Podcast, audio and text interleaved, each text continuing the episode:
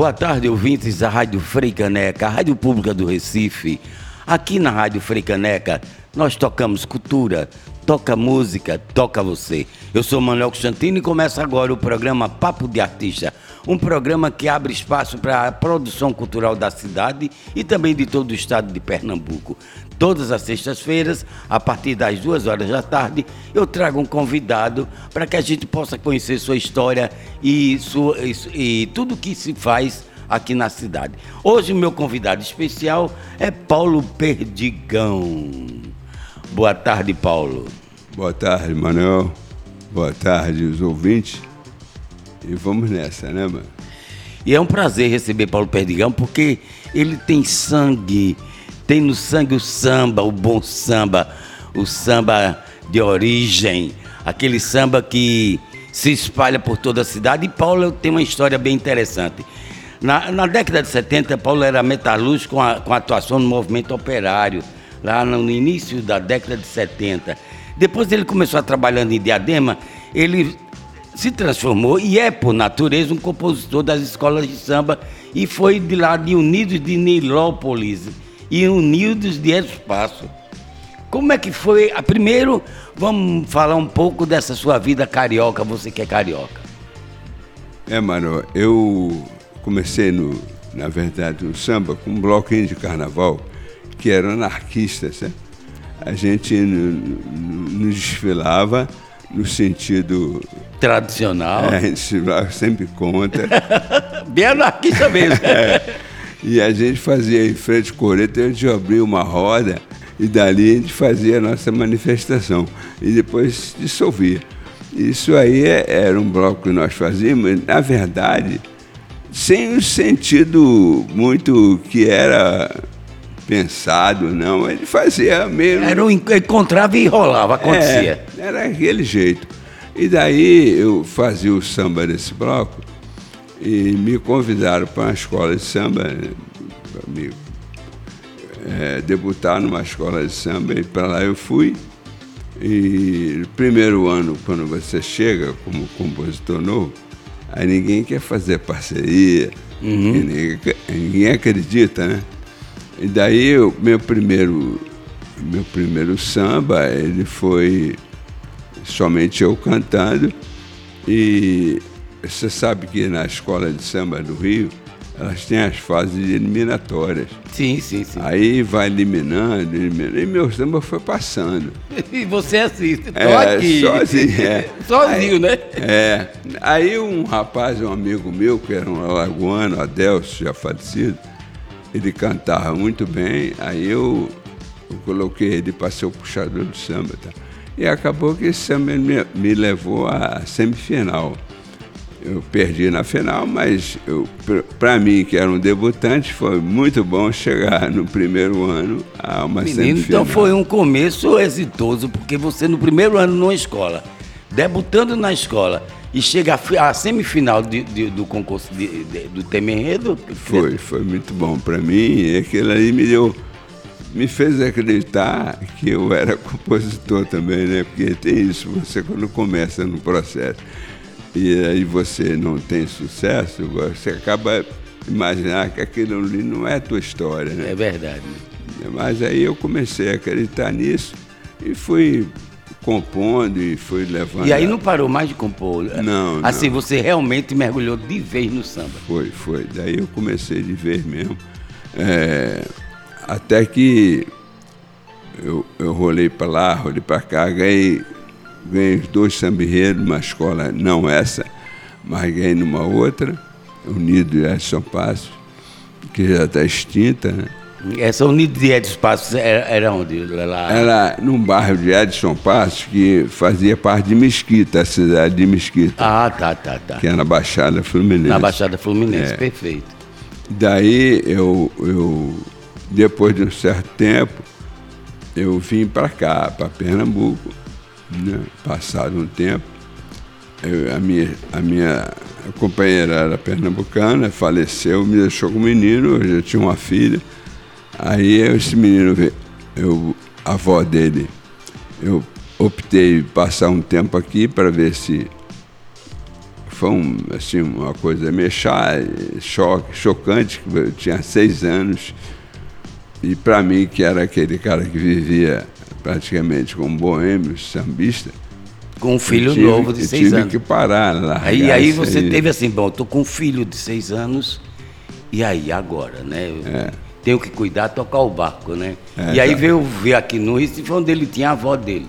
Foi. E aí, como é essa chegada foi em 1993 ou foi antes? Foi em 93, depois da morte da mulher. Foi em 92 que ela morreu, 93. E você veio aqui. Aí, então essa chegada aqui foi dizer como é que eu vou fazer, não é isso? É. E como é que ficou essa história?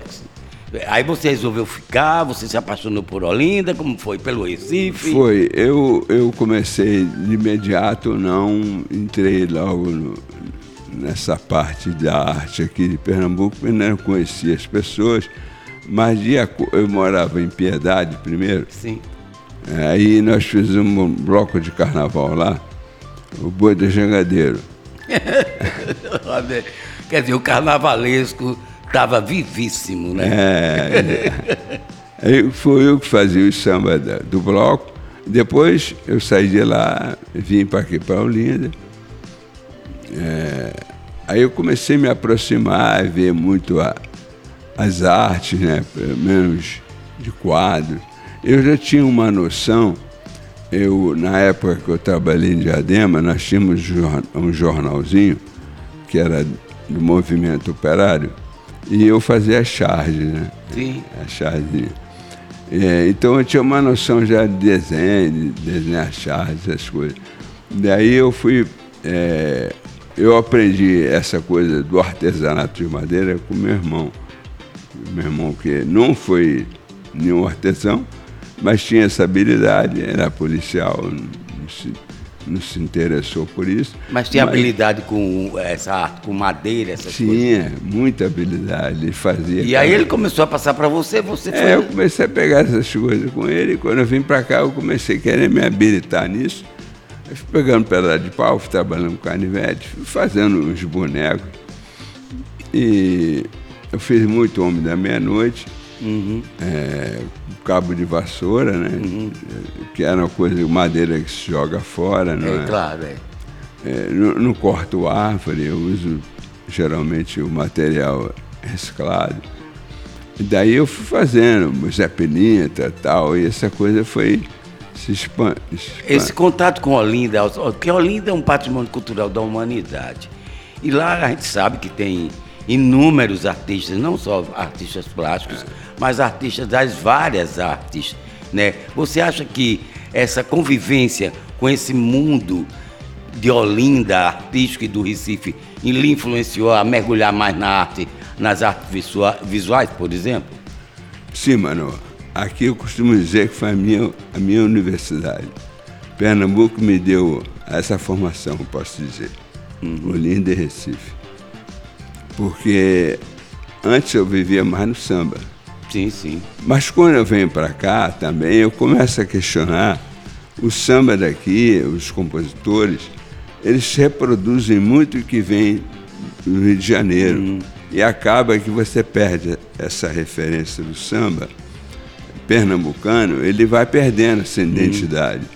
Hum. Aí eu costumo dizer, o samba pernambucano ele pode muito bem ter dentro dele os mesmos elementos que se toca forró. A gente pode botar no samba sanfona, porque Sim, não pode? Claro, claro. Porque não pode colocar uma alfaia, porque não pode.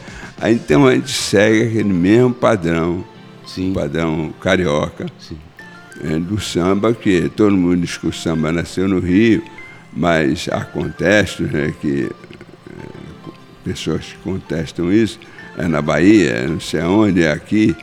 Mas isso não importa. Eu acho que eu acho que, que o meu samba que eu, eu, fiz sobre o Capibaribe, a Karine Spinelli gravou um que eu falava sobre o Rio Capibaribe, o desprezo pelo Rio, e o, o cartão postal recifense é o Rio Capibaribe. Claro, claro. Inclusive, esses dias tem saiu até uma matéria na imprensa sobre a questão do rio Capibaribe, da nascente, e como às vezes, é, de um modo geral, não se olha com mais carinho para esse rio, então, que, dá é. um, que é é, é, é como se fosse uma veia do coração do Recife. Tá? É o coração do Recife, não é verdade? É.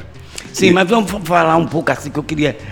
É, é, é, aí você foi se dedicando às artes plásticas, artes visuais, que é a arte knife, que aí eu, daqui a pouco eu explico para quem não sabe, a arte knife é um termo usado para designar uma arte popular, né, espontânea e instintiva e que tem um pouco, que traz um pouco da, do cotidiano. Aliás, trata mais do cotidiano, retrata o cotidiano a partir da arte popular e, de, e a gente percebe na arte knife é, a utilização fantástica de cores. É muito colorida a arte knife. É. Não é isso? E então a arte maravilhosa. E o Paulo Perdigão foi se especializando, foi buscando sua história na Knife. E aí, sim, mas me conta, aí você começou a fazer o Homem da Meia-Noite, aqui, Foi. acolá, e como é que foi? Uma- é, Manuel, eu já tenho quatro bienais em São Paulo. Sim, de arte arte knife, né? É. E. É, gente, é, é, no Brasil existem várias bienais. Dentre elas existe a, a Bienal Knifes do Brasil, que são bienais que acontecem de dois, dois anos e que reúne artistas de- que fazem arte knife de todo e de todos os estados. E aí você participou quatro já? Quatro. E, assim, a cada dois anos eu tive a, a honra de ser escolhido com a minha obra. É, é agora o que eu tenho. é, eu também já fiz duas exposições aqui em Pernambuco, na, em Olinda. Fiz no, no Museu de Arte Contemporânea, Sim, MAC. o MAC. É, e fiz também na, na casa do Varandão da Baronesa, ali no Varadouro. E agora eu estou fazendo na- ali no, No Pina, né? no Pina, na, na Purgatório das Artes. Gente, né? olha, essa exposição é imperdível. viu? É, uma é um trabalho muito, é, muito fantástico de, de, de Paulo e está exposto, gente, é no Purgatório, no Purgatório das Artes, que é na rua Estudante Jeremias Bastos, 124. Para quem não sabe, é aquela rua do Teatro Barreto Júnior, ali no Pina. Então lá tem essa galeria, que é Purgatório das Artes, e tem a exposição de Paulo Perdigão Pepa Alex, que é a abertura foi no dia 11 de novembro e vai se estender até o final de dezembro, gente. É uma oportunidade bacana para quem quer conhecer o, é, o trabalho de Paulo Perdigão, mas também mergulhar um pouco na arte knife que a gente acabou de falar. E como é que foi a inspiração dessa exposição que hoje está em cartaz no Purgatório das Artes, Paulo? Manuel, o meu trabalho está todo voltado na questão social, como você disse anteriormente. E eu não consigo ver, um, pelo menos um artista knife, ele. Eu não, sou um, pintor acadêmico que saiba colocar as cores de acordo com o que A elas paleta, aquelas coisas. é, então eu prefiro trabalhar, por exemplo, tem um- uma tela que, que está aí, mas ela foi, essa aqui, Sim. praticamente moldada em cima da questão da, do negro ser massacrado, Marginalizado, vamos dizer. marginalizado. Gente, olha, agora esse papo agora melhorou, porque assim, é a, a arte como ferramenta social. Daqui a pouco a gente volta, a gente dá um intervalo de um minuto, viu, Paulo? A gente continua falando da, da inspiração das suas telas que hoje estão expostas lá no Purgatório das Artes. Daqui a pouco a gente volta com Papo de Artista.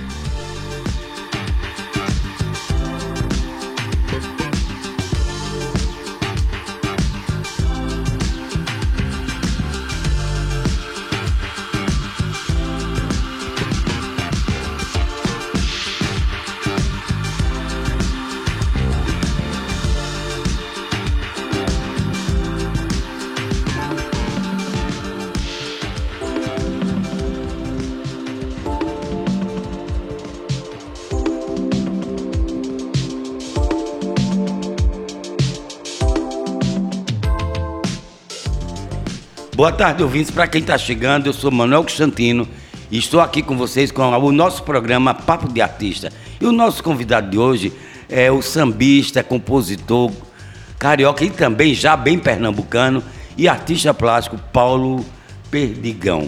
A gente estava falando da exposição que está em cartaz lá no Pina, na rua Estudante Jeremias Basto, é, na Galeria Purgatório das Artes. Então, Paulo, a sua exposição, como você disse, a Arte Knife, você trabalha com temas sociais. Por exemplo, tem uma tela aqui, gente, que está exposta lá, que ele partiu de um fato concreto que aconteceu lá em Olinda, num campinho de futebol. Não, foi no Rio. Ah, foi no Rio esse? Foi, na década de 80. Ah, sim, ele trouxe na memória. É o seguinte, num campinho de futebol, esses campinhos que tem em bairro, em, em vários em subúrbio, tava ali a turma toda jogando, brincando, de repente a polícia aparece e diz que, com preconceito, prende a, a, a, os, os, meninos que estavam jogando a pelada e amarram pelo pescoço. E aí, com essa imagem, o Paulo conseguiu criar uma obra de arte, ao mesmo tempo que é uma obra de arte, é uma denúncia, né, Paulo? É. Sim, uma denúncia. E quantas, é, é, Paulo, assim, uma curiosidade, é, quantas telas você está apresentando hoje lá na exposição? Olha, lá a gente tem umas 15 telas hum. e tenho também os artesanatos de madeira. Eu tenho um, um, um presépio Sim. todo negro. Que né? maravilha. Jesus Cristo, porque até hoje pintam Jesus Cristo tão bonito, mas eu acho que. Não se lembra da origem dele, né? É, pois é. Então eu botei Jesus Cristo, a palha, o galo e também fiz um da negrada é, africana. Enfim, tem um, um, carro, um carrossel também que é muito. Ele gira e é vários personagens, né? Aí você trabalha até ali também o artesanato, a escultura, né? É, é a escultura na talha, também, inclusive a talha. Gente, Paulo, agora eu queria falar um pouquinho que você também, ao chegar aqui no Recife, você também mergulhou no samba, apresentou em vários espaços aqui de samba, de samba aqui do Recife, mas também você teve a oportunidade de gravar dois CDs. Como foi esse processo pelo Fucultura, gente? Porque para quem não sabe, Fucultura é o, é o, é o sistema de incentivo à cultura do Estado de Pernambuco e que a gente escreve os nossos projetos e quando aprovados a gente consegue realizar. É, você podia falar um pouco dos dois CDs que você Sim, gravou? Mas, mas eu sempre lutei pelo o samba autoral. Eu sempre digo que se eu não cantar meu samba, ninguém vai cantar. Claro. Então eu tenho que cantar primeiro para que os outros venham cantar. Então eu, eu, eu, eu fiz o primeiro projeto que foi no Capibaribe, também tem maré, que foi justamente o questionamento falando sobre o Pernambuco, o Pernambuco tem. Sim. Porque nós temos essa mania, às vezes, quem é de fora, é, de achar que aqui é uma terra para turismo. É turismo, mas nós temos aqui uma riqueza cultural imensa, que não é só a beleza do, das praias, é, é, da natureza, mas e, há um, uma outra beleza que está é. incrustada no povo pernambucano. Exatamente. Que é a sua produção cultural. Exatamente. Então eu comecei a fazer meu samba, algumas coisas que eu já tinha do Rio, outras eu compus por aqui. E daí eu sempre gostei de mexer com a questão do Rio Capibaribe. E, e, e, tanto que eu falo assim, você já ouviu o batuque do maracatu, conhece o farol de Olinda e o alto da Sé, já dançou um forró pé de serra em Caruaru. Já foi a Petrolina, Porto de Galinhas, Itamaracá. Se for a Itapissuma, prova a caldeirada que servem por lá. É, pois é, no Capibaribe também tem maré. É que o buraco Menino, tem mais, mais embaixo. E o refrão é ótimo, viu? o refrão é bom, pega, pega. pega bem. E aí você foi no primeiro CD, como foi a, a repercussão aqui? Porque você entrou na turma daqui, você foi abraçado pelos sambistas pernambucanos? Olha, o samba em geral aqui, eu, a minha discussão, a minha briga aqui é porque a gente tem que ter um samba essencialmente pernambucano. Claro. Sem precisar ser cópia fiel de nada de lugar nenhum. Uhum. Porque aqui a gente tem muita coisa, tem escola de samba. Uhum. Eu, eu até uma vez opinei, não fui bem recebido, mas dizendo que a escola de samba daqui, daqui de Pernambuco, elas deveriam ter, na sua concepção, a zabumba, a sanfona, o triângulo e todas as peças que compõem a bateria de escola de samba, agregando essas, esses E instrumentos. que naturalmente ficaria muito mais rico também, né? Fica, olha, E foi, uma, original, né? foi uma prova que teve uma escola de samba esse ano retrasado, é, que ela trouxe justamente falando o bode, que era um enredo sobre o Ceará. Sim. Eles botaram uma fila de acordeão na, na avenida. Dentro da avenida, na bateria. Pois é, que maravilha! E funcionou, né? funcionou. E muito bem, obrigado. Aí você fica com receio é, né, de, de colocar coisas. Acho que o samba, eu tenho uma mesa de samba autoral, aquela que eu fazia ali no. Aqui é. No Moura. Gente, é- gente, é uma coisa bacana. Eu, eu, inclusive, vim várias vezes. Aqui no Bar Mamulenga, aqui no Recife Antigo, é, Paulo criou é, um samba mesa autoral. E acontecia, acho que era, na, era do- Era às quarta-feiras. nas quartas-feiras, exatamente. As quartas-feiras aqui no Recife Antigo. Gente, era uma turma tão boa e lotava, velho. E, e era bacana porque valorizava o sambista local. Exatamente. E Paulo era quem comandava essa mesa autoral, essa mesa de samba autoral. Foi muito bom o período, não foi? Foi, Claro que veio, a pandemia teve que dar a parada. foi, foi. E, além disso, mano, a turma da mesa de samba é tudo gente idosa. Justamente isso. Uma coisa que eu briguei muito, o sambista pernambucano, é, principalmente o pessoal da velha guarda, se desvaloriza. Passou o tempo dele, Se recolhe, Acabou. né? O que, em quem é isso, infelizmente. e Isso não é deveria, muito. muito seria pelo contrário. A velha guarda que deveria ser mais e mais valorizada. exatamente. É. Inclusive pela história, pela contribuição e pela vivência do samba no seu sangue, na sua vida, velho. exatamente. Aí eu comecei a pegar esses caras e trazer pra mesa. Que ótimo, maravilha. Manelzinho da Gigante, Manelzinho da Gigante. é, o Neguinho da Samarina, é, Selma do Samba. Então eu fui trazendo essa- esse pessoal da antiga. Eu ah, tive, olha, gente, é verdade. Era uma quarta-feira maravilhosa. Eu que gosto de samba, eu gosto de. Olha, o que tocou e mexeu com o corpo, com- no coração da gente, eu tô no batuque. Do maracatu ao samba, eu frevo, gente. Eu tô lá. E aí eu tive a oportunidade, gente, é real. É real. O Paulo Perdigão, eu tenho que aplaudir de pé essa iniciativa dele, porque juntar a velha guarda do samba pernambucano e lotar aquele espaço do Bar Mamulengo todas as quartas-feiras foi maravilhoso o projeto. Foi. O, o Manuel, eu tive com um tempo atrás, muito tempo, com o Nelson Sargento. E o Nelson Sargento, ele era pintor também, né? Sim, sim. Pintava quadro. Aí eu comecei a mostrar umas coisas para ele. Aí ele falou para mim, ó, você está caminhando certo, agora não se esquece da velha guarda. Falei, Nada, esquece não. E aí o segundo CD, como foi o segundo CD?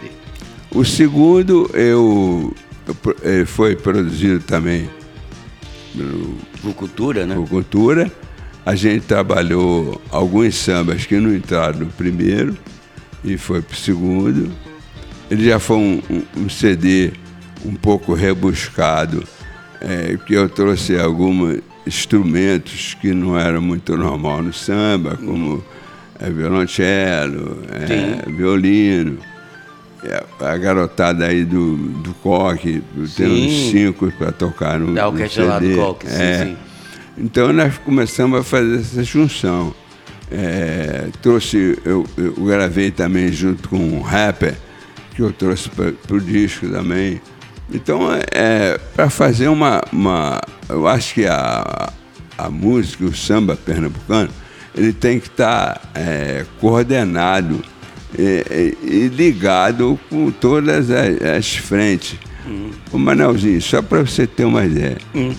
O Manelzinho também, que é teu xará, É meu charada. ele, Tá ele- você vê, o cara viveu todo esse tempo na escola de samba, Mas os compositores da escola antiga tinham mania de cantar virado para a bateria e dar as costas para o público. Aí, quando eu, eu trouxe o Manelzinho, eu tinha que falar, Manelzinho, se liga lá no público. Aqui atrás já sabe o que, que vão fazer. É, Porque é uma coisa que, que você perdeu com essa essência de, da velha guarda. As escolas de samba de Pernambuco, ai, reclamam, ah, porque. Não, primeiro tem que se organizar a ponto de poder. Primeiro não tem que estar só dependendo do poder público. claro, tem que ter Tem que um buscar. trabalho para buscar para ter também uma- um caminho próprio, né? Exato, o poder público pode ajudar Sim, na questão de infraestrutura, Sim. de avenida, Sim, não sei o que, isso aí. Mas a escola em si, ela tem que buscar os recursos por ela. Claro, claro. Eu vejo aqui falta de. Exemplo, a escola de samba dentro de uma comunidade, ela deveria estar voltada para curso de costureira, curso de aderecista. E trazer esse, essas Esse pessoal da comunidade para dentro da escola. trabalhar. Porque trabalhar. você tinha alguma coisinha que você ganharia e teria o prazer de mostrar que você, estou trabalhando. Eu acho fantástico. Eu acho que realmente falta uma- um, um- um planejamento para que as escolas sobrevivam do samba que faz na comunidade. Com, eu me lembro que há muito tempo atrás, muito tempo atrás mesmo, lá na década de 80, a Gigante do Samba fazia nos domingos, eh, fazia todos os domingos, abria a sede lá e lotava, que era uma forma de arrecadar dinheiro. Porque a, a gente pagava a entrada, mas menino, e ali era sambista, era samba o domingo inteiro. Eu me lembro que eu fui várias vezes, isso, né? Eu era um, um, pré- um adolescente, 19, 18 anos, e era maravilhoso. Era maravilhoso saber que tinha uma escola que na sede havia samba todo domingo. Então isso é por isso que a Gigante Samba, é, quando ia para a avenida, tinha recursos próprios. Tinha a, o- a ajuda do Estado, mesmo do governo, que é a obrigação do governo apoiar mesmo. É. Mas ela também tinha condições de botar a sua, né, sua escola na rua, não é verdade? Exato, é. E eu, eu para dizer sobre esse seguro CD, eu, eu fui convidado para fazer um SESC em São Paulo, em Sorocaba. Eu estive em Ribeirão Preto fazendo também um show. É, então ele me deu uma circulação. Aqui foi ótimo também, É, né? foi. Porque você não ficou restrito a Recife. É, exato. Então, agora, por que pareça, no Rio de Janeiro, eu não tenho. Não tenho, assim, cacife É, lá. Mas É sabe que eu acho que você ficou tão em você se embronhou, você se apaixonou, eu acho que é paixão mesmo por Recife e por Olinda, que aí o Rio foi, foi, É. foi ficando um pouco distante. Foi. Mas as raízes é verdadeira, não é? Então, mas vamos falar assim, você ficou feliz com o resultado dos dois CDs? Fiquei muito feliz. E agora, e com essa exposição, é, você acha que chegou lá? É, Eu acho que tudo aquilo é o momento que a gente está vivendo. Esse momento aí, para mim, da exposição, foi muito legal, porque o Matheus, que é o, o dono lá da, Da, da galeria, da né? galeria me convidou né, para fazer. Eu expliquei para ele que a minha obra era versada praticamente em todas as situações. Era, essa era aqui mesmo. É aquela história do, do cara que usa a queixosa para poder se dizer que ele é. Se promover e explorar É. Deus que é, ilumina ele e tal. Na verdade, as coisas não são assim. Não só tem um Deus. Claro. Os outros deuses são, É, são satânicos. são- né? Aí, essas coisas assim que. Então, essa aqui é uma tela, essa aqui é- já é a tela da, pan- da pandemia. Pandemia. Então, eu busco essas situações. É bacana, porque é, o, arte, o artista Knife, ele busca o cotidiano e cria sua arte. Bem, a gente está acabando a entrevista, eu gostaria de agradecer a Paulo Perdigão e não esqueça de visitar a, a exposição de Paulo lá na- no Purgatório das Artes, na rua Estudante Jeremias Baixo, ali no Pina, na rua do Barreto Júnior, Teatro Barreto Júnior 124. Paulo, muito obrigado, agradeço aqui, dê uma boa tarde aqui para os meus ouvintes. Manuel, muito obrigado, Marcia, Manuel. Eu, você é uma figura que eu acompanho é de hoje há muito tempo. Você é um militante, muito mais do que eu considero você ser um radialista, você ser um militante de causa da, da cultura pernambucana. E eu me parabenizo por isso. E é muito obrigado a todos os ouvintes que tenham paciência de ouvir. Muito obrigado, Paulo. A homenageada do CinePE, Festival do Audiovisual, que exibiu seis longas e 18 curtas de todo o país em suas três mostras competitivas, entre os dias 9 e 14 deste mês, a atriz e diretora Bárbara Paz conversou com o Papo de Artista. Ela falou sobre como foi produzir o filme Ato, seu novo trabalho como diretora e que foi exibido na última terça-feira no festival direto do Teatro do Parque. O ato foi feito nesse, nessa cura, como uma cura, onde todo mundo se ajudou de alguma forma nesse isolamento social, nessa pandemia. E eu acabei fazendo um diário visual da solidão, da minha solidão, fotografando todos os dias, filmando, fazendo videoarte, muitas videoartes que acabei escrevendo em alguns editais, acabei guardando para uma exposição, publiquei no, na minha página no Instagram. Mas algumas coisas uh, foram guardadas como ato, que foi filmado em Belo Horizonte, na verdade em Ouro Preto. Né? Foi, foi um projeto de, de Minas. Além disso, Bárbara Paz fala também sobre o que é e o que podemos esperar sobre a sua nova obra cinematográfica. O ato foi esse, esse é, é na verdade é, é também uma videoarte, mas mais cinematográfica sobre uma mulher que cobra para dar afeto, onde onde esse mundo estava suspenso, né, onde os artistas estavam sem palco e pessoas solitárias, né? Então é uma premissa de um longa que eu ainda vou fazer, não sei quando ainda. Então, quando recebi o convite para fazer algum projeto de, de cinema ou teatro, eu sugeri fazer uma, um, uma experiência, um, uma, é um, uma, algo experimental sobre solidão em cima do meu projeto de longa. E deu super certo, foi super lindo. A Alessandra Maestrini e o Eduardo Moreira do Galpão, dois atores incríveis me emprestaram seus talentos para dar luz a esse, esse pequeno ato. O filme Ato foi exibido no Festival Cine PE e ainda não se encontra disponível nas plataformas digitais ou no cinema. E aí, agora vocês continuam na programação da Rádio Freicaneca e eu termino o Papo de Artista na produção Milton, João Milton e na técnica Manuel Malaquias. Papo de artista, todas as sextas-feiras aqui na Rádio Frei Caneca. Rádio Frei Caneca. Toca cultura, toca Recife, toca você. Até sexta.